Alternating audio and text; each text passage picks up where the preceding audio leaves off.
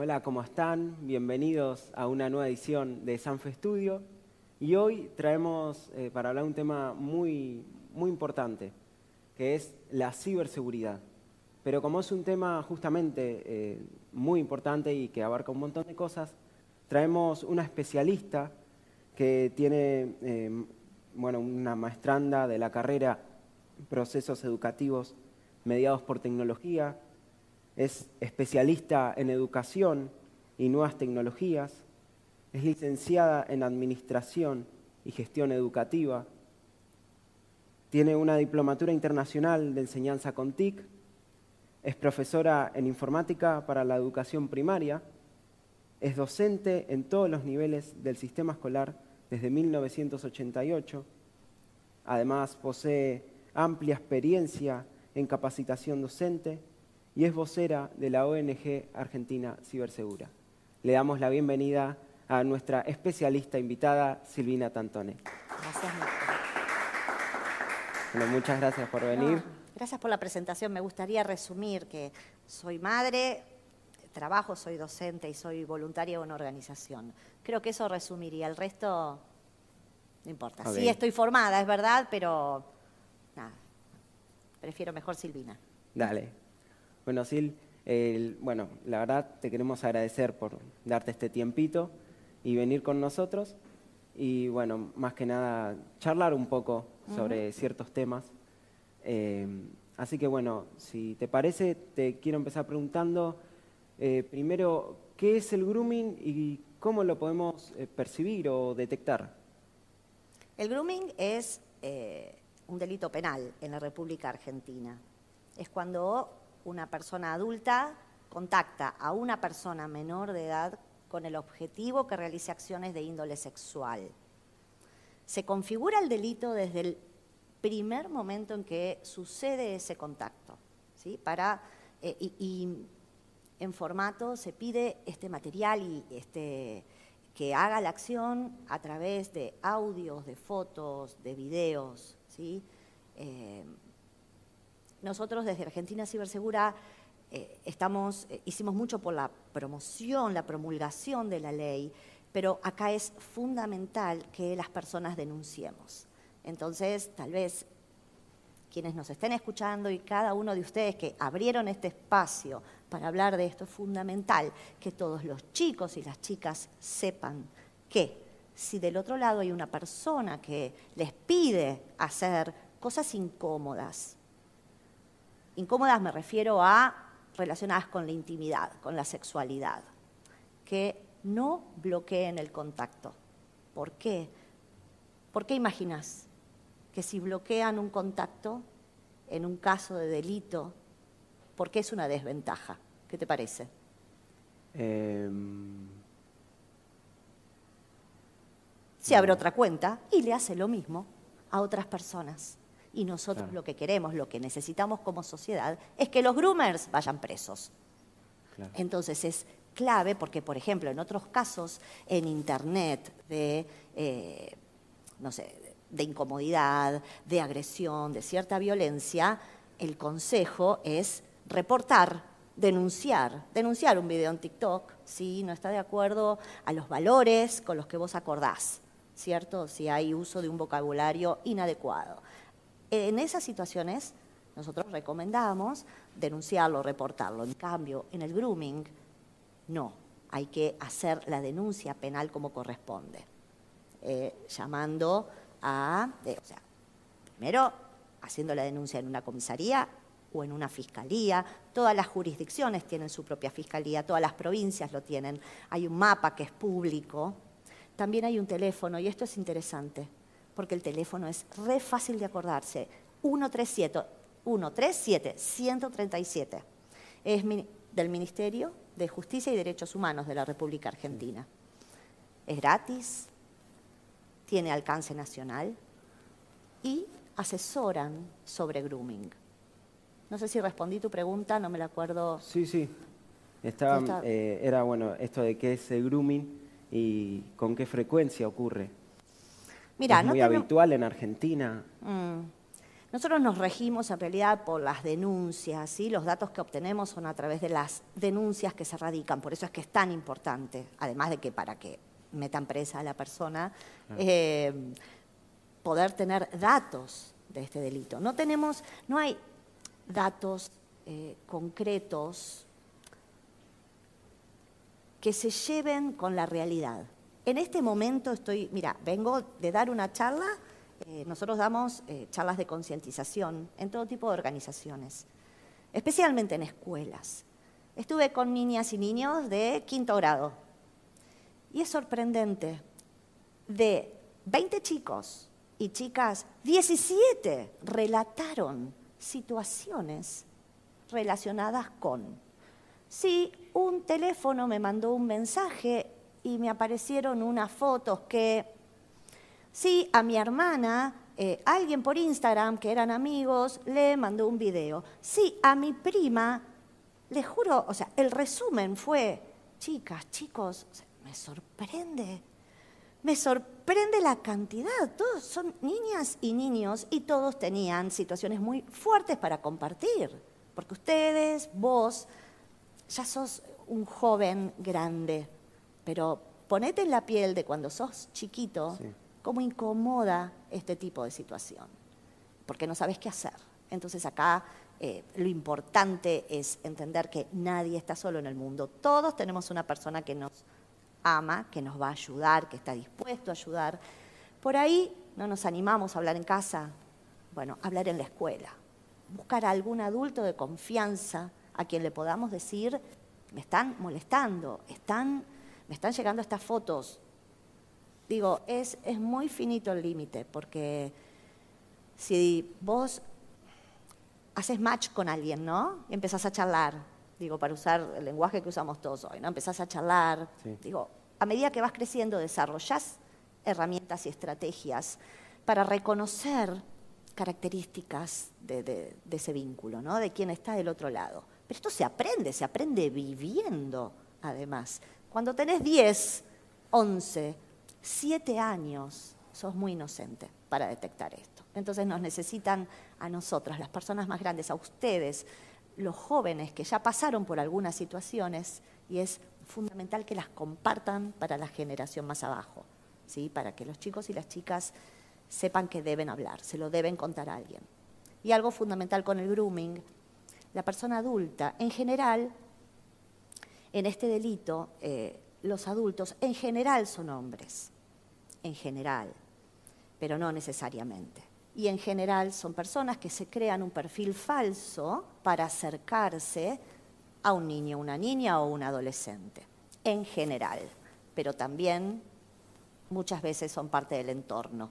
Entonces es muy importante que todos sepan ¿sí? que la persona adulta no necesariamente tiene que ser desconocida. Cualquier persona adulta que a través de un medio digital les pida que hagan alguna acción relacionada con la sexualidad, eso es delito de grooming en Argentina.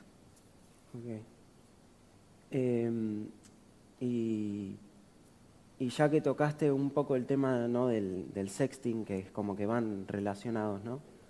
Em, me surgía esta pregunta de em, cuál es la tasa o ¿Qué efectos genera en el adolescente, en el niño?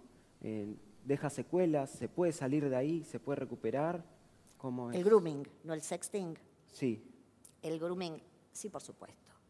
Eh, en muchos casos eh, se produce el encuentro físico, entonces eh, las consecuencias pueden ser graves y a nivel de abuso, de abuso sexual, físico.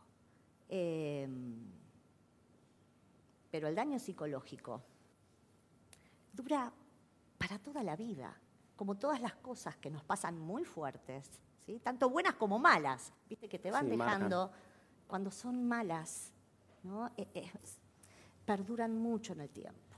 Entonces eh, es muy importante que desde que son chiquitos los nenes y las nenas conozcan al grooming por su nombre y esto se ata a un montón de cuestiones relacionadas con cómo compartimos nuestros datos, qué concepción tenemos de la privacidad, cómo gestionamos la privacidad en Internet cada uno de nosotros.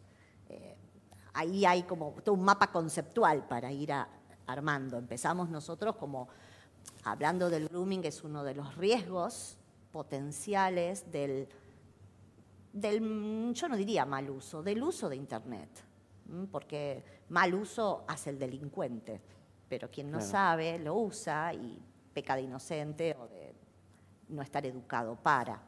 ¿no? Hay mucha orfandad digital, porque mm, ustedes, vos, cuando tengas a tus hijitos, si vas a tener familia en algún momento, o a tus sobrinos, vas a poder acompañarlos desde otro lugar, ¿no? en, en, todo el consumo y el uso que se haga de lo digital. En cambio, yo estoy segura que si te pregunto a vos quién te enseñó a navegar en Internet, quién te enseñó a jugar a FIFA, a Fortnite, alguna cuestión, pero el resto ha sido autodidacta. Entonces, por una cuestión generacional también no se, no se ha llegado desde la escuela, desde las familias, a educar para Internet tal como lo hacemos para el mundo físico. Claro. Y, bueno, eh, vos tocaste este tema de eh, los adultos, ¿no? De, el tema de la orfandad y todo eso. Eh, bueno, nosotros por ahí ahora ya nos podemos preparar para eso. Pero los padres que actualmente están viviendo hijos que tienen situaciones así, ¿no? Eh, ¿Cómo eh, los pueden eh, acompañar o, desde chiquitito cómo se los puede hacer? Viste, también está el tema de YouTube Kids, qué videos se puede, qué no. Es como, ¿qué tips le recomendás al, padre, al adulto responsable de esos niños para acompañar a sus hijos antes de que suceda y durante o después? Bien, la prevención es clave, como todo.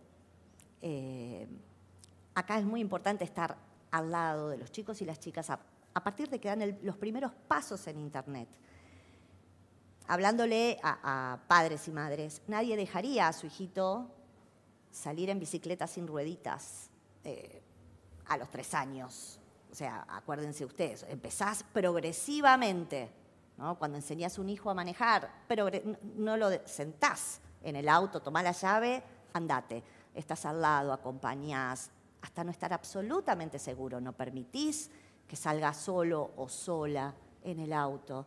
En Internet es lo mismo, es atreverse a jugar, ver los minions, te toca verlos por YouTube, veamos los minions juntos. ¿Por qué? Porque cuando se termine de reproducir una parte de ese video, hay que estar atento al video que te sugiere el algoritmo de YouTube. Esto es está muy bien como vos dijiste, existe YouTube Kids, hay un montón de herramientas de control parental en Netflix, en, un montón de, plataformas y cada vez más, que hay que configurar para prever el acceso que se va a poner o la disponibilidad de material que se le va a poner a los chicos, de acuerdo a la edad.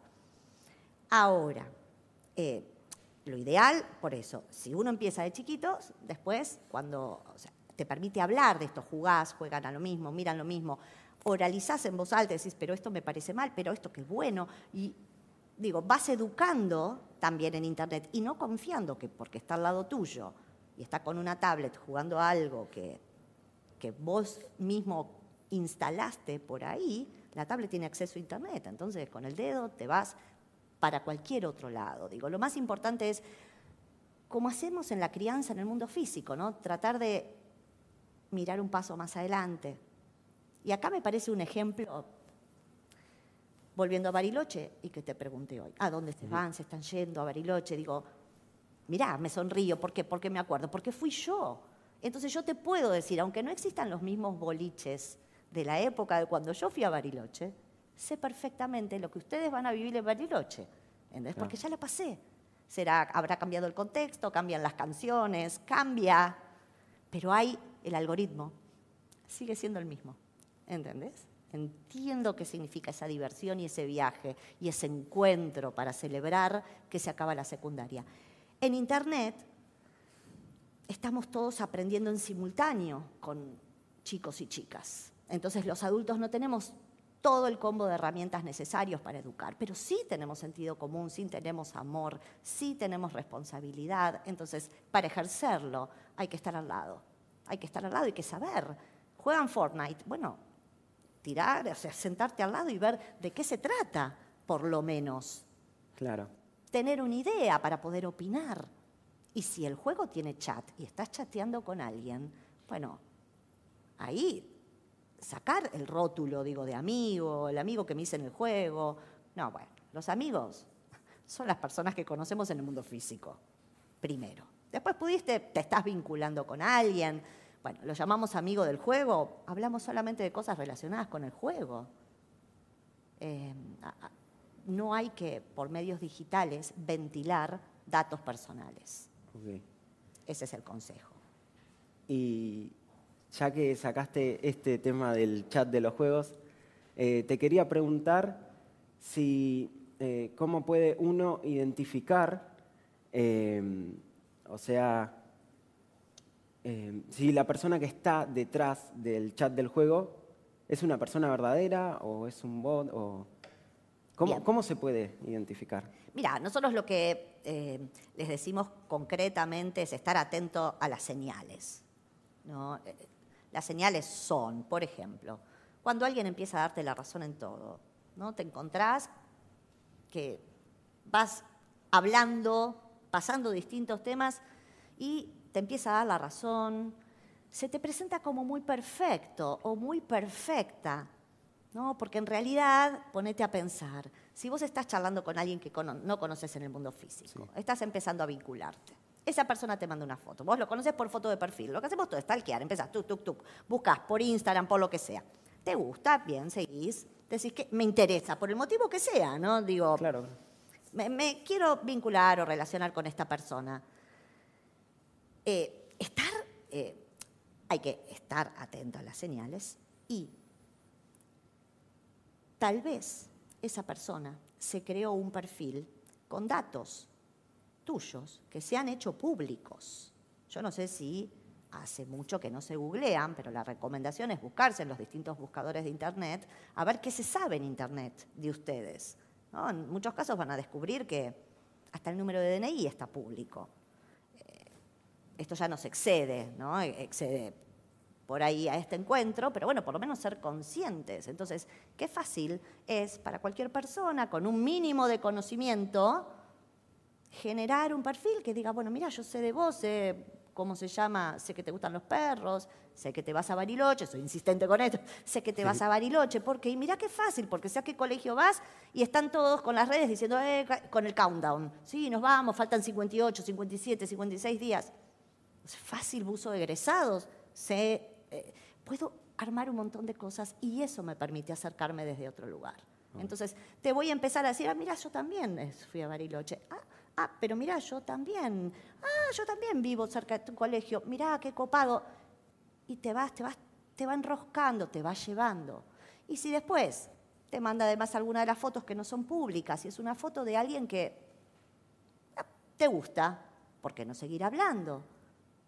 Lo que pasa es que, bueno, esa persona tomó acciones deliberadas para elegir la foto que te va a mandar que sabe que te va a gustar. Claro, con tus intereses. Claro, con el perfil de persona que te gusta. En muchos casos, además, es agarrar la foto de cualquiera de nosotros y ponerlos para hacer un perfil falso.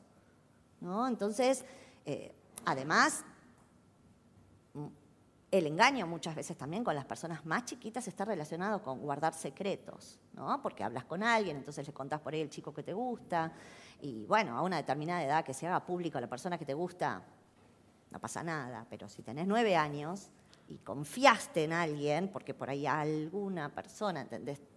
Te, está moviendo el afecto desde otro lugar, a vos te da vergüenza. Entonces te pide guardar secretos, que, que, guardes los suyos y viceversa. Y después llega un momento donde, lamentablemente, cuando ya se generó la confianza, cuando ya empezó el intercambio de información, la rutina en el diálogo, track, ahí viene la sorpresa que sea. Te digo desde los ejemplos que tenemos, testimonios de Argentina Cibersegura. Mirá, me compré una malla. Eh, ¿Te gusta? ¿Vos usás malla? Mándame una foto. Ay, mirá, pero ahora me bajo un poco el corpiño. ¿Te animás? Me bajo el bretel. ¿Te animás? estos son testimonios que nos cuentan los chicos y las chicas, que siempre es alguna foto de una parte del cuerpo desnuda. Y una vez que de manera inocente o sin darte cuenta, después hablamos si querés del sexting en adolescencia, que ya es otro tema. Pero en los más chiquitos, una vez que compartiste eso, ese es el momento muy complicado. Muy complicado y muy difícil de salir, porque empieza la extorsión. Empieza, si no me mandás más, yo voy a hacer público, le voy a contar a las personas, voy a mostrar, voy a publicar. Y ha sucedido, han habido casos donde publicaron, ¿entendés? en cuentas que habían creado en Instagram. Y bueno, subieron esas fotos que tenían. Entonces, desde el punto de vista de los adultos, esto siempre viene acarreado con algún cambio. Todas las personas en algún momento mostramos, mostramos algo, lo dejamos ver, aunque lo callemos, lo mostramos. Entonces, estar atento. Viste, vos, yo creo que si vos pensás en, en tus amigos, tus amigas, tus papás, en alguien, vos te das cuenta cuando están raros. Porque querés darte cuenta porque tenés la, empatía y la sensibilidad para. Bueno, más con la gente que querés. Si te toca, si sos papá, mamá, estar atento a esos cambios, porque si vos estás, te están oprimiendo, te están extorsionando de alguna manera, la estás pasando mal, o sabés que contaste algo, metiste la pata contando algo que no deberías, eso es horrible, te empieza, eh, es espantoso, te cambia ya la rutina cotidiana. Entonces, ofrecer ayuda, por eso Hoy me habías preguntado cómo, cómo prevenirlo, ¿no? Es parte de eso, es de estar atento. Porque por ahí, si vos estás metido en el problema, es difícil pedir ayuda. Pero si de antemano te dijeron, ¿entendés? si te dicen, si te llegan a robar el celular, vos ya sabés, todos, creo que el 100% de las personas, incluso quienes estén del otro lado, sabemos qué tenemos que hacer. ¿Por qué? Porque lo vivieron un montón de personas, porque lo dijeron, porque lo escuchás, lo escuchás, lo escuchás. Bueno, con el grooming por eso te agradezco y les agradezco al, San Felipe Neri que esté abriendo el espacio para esto. Con el grooming tiene que pasar lo mismo. Que lo escuchen, lo escuchen, lo escuchen, que se escuche y que todo el mundo sepa cuándo, de qué se trata y qué hay que hacer y cómo pedir ayuda. Entonces, si en algún momento los chicos y las chicas, cuando empiezan a tener más independencia, reciben un, te habla un contacto desconocido, sabes qué hacer, pasas una situación incómoda, o es alguien conocido pero que mm, se pasó de la raya, digo, que se te prenda enseguida la alerta y digas, ah, yo se lo voy a contar a mi tutor en la escuela, a quien sea, pero a que sepan qué tienen que hacer y no encerrarse y guardárselo. Claro. Eh, bueno, es muy interesante esto que nos estás hablando, ¿no? De, mm, digamos, eso de eh, poder como naturalizar el tema, visibilizarlo. Y yo te quería hacer una pregunta porque justamente algo que ya tenemos visibilizado o naturalizado, eh, la mayoría de los jóvenes, es tener redes o Instagram, la más común. Yo te quería eh, preguntar un poco esto de ¿qué, ¿qué tips nos puedes dar para usar bien nuestras redes de Instagram? o sea, eh, qué publicar o más o menos cómo usarlos bien, aprovechar el lado bueno, digamos, de las redes. Claro que de eso se trata, está buenísima la tecnología, está tan buena que por eso no podemos dejar los teléfonos de lado, no, claro, pero como todo, ¿no? Eh, a ver, respondiendo. Con cada acción que uno hace en Internet va dejando un rastro. Cada like que pones, cada página que seguís. Bueno, eh, esto, y, esto en muchos casos es público, te estás creando, no sé, te, estás abriendo una cuenta nueva en TikTok, por lo que sea, y ya enseguida es, querés vincular, querés que tus contactos sepan, que te, vas enterando de todo eso. Todo eso habla de vos. Cada, cada rastro, ¿sí? Pasa a formar parte de tu identidad. Porque yo acá te puedo, les puedo mentir a ustedes algunas cosas respecto a mi vida, eh, pero hay otras que no. Definitivamente yo no puedo decirte, ay, tengo 18 como vos. También me voy a Bariloche en agosto. No puedo decir eso porque se me nota, porque es visible, ¿entendés? En cambio, por internet es como más fácil, viste, armar. Estamos mucho también en la dictadura del like. Todos nosotros sabemos, yo no, digamos, eh, no, no me prendo tanto en eso, pero entiendo que todas las generaciones más jóvenes, esta necesidad de agradar a través de Internet. Entonces, a veces podés llegar a decir cosas, a seguir a personas, a mm, poner poses, adherir a algunas causas con las que no estás totalmente de acuerdo pero bueno, por ahí todos lo siguen, a tal influencer, todos lo siguen, bueno, lo sigo yo también. Lo sigo porque seguir, de tanto que si vos le haces clic a esa persona y decís seguidores, termino descubriendo que vos estás ahí. Y la verdad es que esta identidad digital es la que después te va a acompañar cuando vayas a buscar trabajo, cuando vayas a pedir una beca para entrar a la facultad, una visa para ingresar o estudiar o trabajar en otro país. Porque todos ya sabemos, las personas adultas por lo menos, que cuando vamos a buscar trabajo nos buscan en Internet. La identidad hoy en día tiene todo este, este compuesto de lo digital que se abona a lo físico, o sea, integralmente eh, forman quienes somos.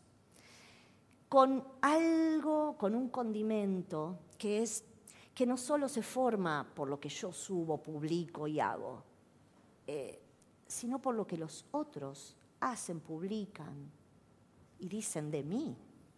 Entonces, si alguien me etiqueta en una publicación y yo no tengo eh, configurado para que me avise, entonces automáticamente alguien me etiquetó, se hizo público.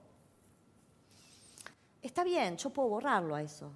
Puedo decirle, che, baja la publicación, dale, no quiero. Pero una vez que uno sube algo a Internet, no desaparece nunca. Acuérdense de esto, Nunca. ¿Por qué? Porque la característica de los objetos digitales es que se los puede descargar, guardar, reeditar, volver a publicar. Entonces, con esto en mente, está muy buena la pregunta que me acabas de hacer. Con esto en mente, digo, no es que tener miedo, es que hay que hacer un uso responsable. Y especialmente a una determinada edad, me parece que cuando estás terminando la escuela secundaria, por ejemplo, bueno, limpiar las redes, porque te vas a ir a presentar en nuevos ámbitos con personas que no te conocen y que te van a conocer a través de Internet, como hacemos todos. Muchas veces, y te dejas llevar, ¿cierto? Buscas a alguien en Internet, ¿será verdad eso que dice ahí? Decís, sí, bueno, qué sé yo. A lo mejor eh, lo publicó otra persona, está desactualizado. Bueno, sí, era yo, pero la verdad es que las personas mejoramos, ¿no? Es el objetivo. Claro, cambiamos. Cambiamos, cambiamos para bien. Eh, y bueno, y a veces pudiste haber estado metido en algún tema o algo que te avergüence, que dañe tu reputación de lo que ya eh, superaste, cumpliste, resarciste ese error. Digo, y sin embargo te va a acompañar todo el tiempo. Sin ir más lejos, ahora hubo un caso resonante, el de Natalia de Negri, que fue un, caso muy de, una, de personas públicas de la época de Maradona, hace 20 años atrás. No me voy a explayar explicándolo, pero lo llamativo es que hubo un fallo porque ella apeló. Eh, el caso hizo como mucho daño a la reputación de todas las personas que estuvieron involucradas por, acciones que ellas hicieron de manera consentida, ¿eh? no es que nada fue fuera de lugar. Pero ella dijo, miren, sucedió hace 20 años, ahora vivo en otro país, tengo una familia, tengo una carrera, y esto que me hace mal, que siga apareciendo esto en Internet, me hace mal. Y el fallo de Google y el fallo de la justicia argentina fue, no, no, porque bueno, esto fue consentido, fue decidido, fue voluntaria la participación en estas acciones siendo mayor de edad y por otro lado está la libertad de expresión. O sea, vos tenés derecho a decir que eso se desindexe de las búsquedas, pero yo tengo derecho a saber que eso existió. Y es ahí donde chocan los derechos, ¿entendés? O sea, si lo sacamos de escena, ¿cómo me entero yo? Entonces se manipula la historia de esa manera. Se mezclan varios temas.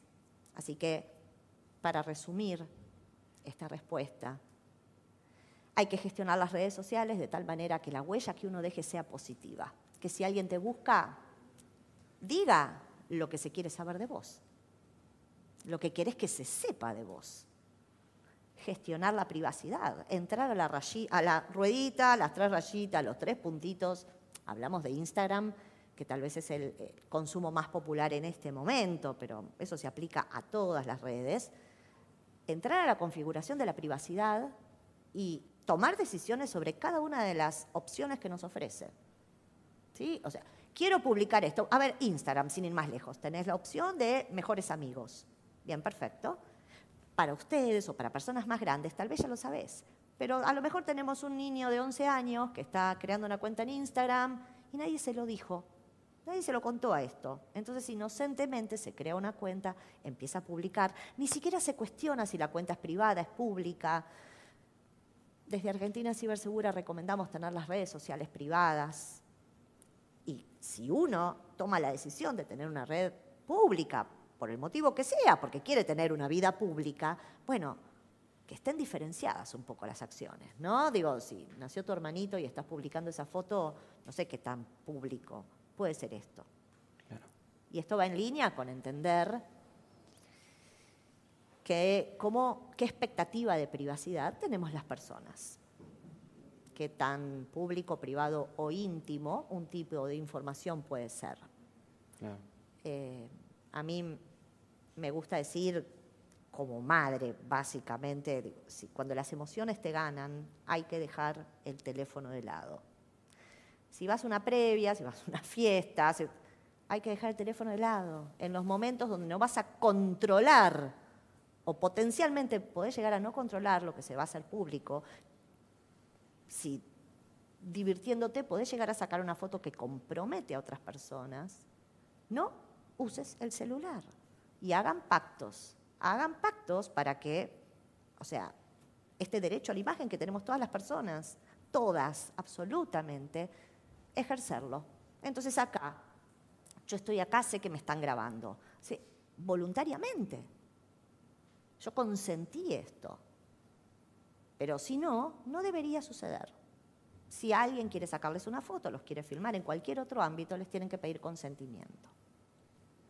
O sea que, em, bueno, la verdad es muy interesante todo lo que eh, nos estás eh, hablando, brindando en la información. Y para cerrar, eh, te quería hacer como una última pregunta, em, como para no dejar ahí la cosa. Te quería preguntar, eh, ¿qué otros factores entran en juego además de, por ejemplo, ¿se puede decir que toda la culpa la tienen las redes o la tecnología? ¿O qué otros factores entran en esas problemáticas que nos estás contando de grooming, de ciberacoso? ¿Qué otros no sé si se entiende la pregunta. Creo que sí. Eh. Decime si, a ver si la entendí mal. El factor es la persona. Siempre atrás de una pantalla hay una persona. Siempre. Las decisiones son nuestras. Entonces, no pasa nada de manera deliberada. Los datos no se hacen públicos sin que yo sepa. Sí, se hacen públicos si yo los subo o se hacen públicos si yo acepto términos y condiciones que no leí, por otro lado. O sí, alguien publica cosas sobre mí. Eh, creo que los medios de difusión tienen una gran responsabilidad, creo que las plataformas, ¿sí? las compañías tienen que asumir la responsabilidad que les corresponde de ver cómo nos cuidan. Y creo que el Estado también tiene que, de alguna manera, cuida nuestros derechos. También esta soberanía tiene que correrse a Internet tienen que ayudarnos. Estamos en una época muy particular eh, donde los datos personales todavía están muy liberados, con poco control. Eh, no sé si respondí. Sí, sí. Eh, bueno, la verdad, te quiero agradecer. hablo en parte también un poco de la comunidad que nos está viendo, por darte este tiempo, este espacio y sobre todo por luchar por este tipo de, asuntos ¿no? y de cuestiones eh, que cada vez, como vos decías, se necesita eh, llegar, eh, necesita tener más visibilización, se necesita que sea más natural. Así que bueno, te queremos agradecer muchísimo por este tiempo, por haber aceptado esta, esta entrevista y nada. Gracias, el gusto es mío. Muchas gracias, gracias. Bueno, eh, sin más que decir, les agradecemos también a ustedes por estar viéndonos y nos vemos en una próxima edición. Chao, nos vemos.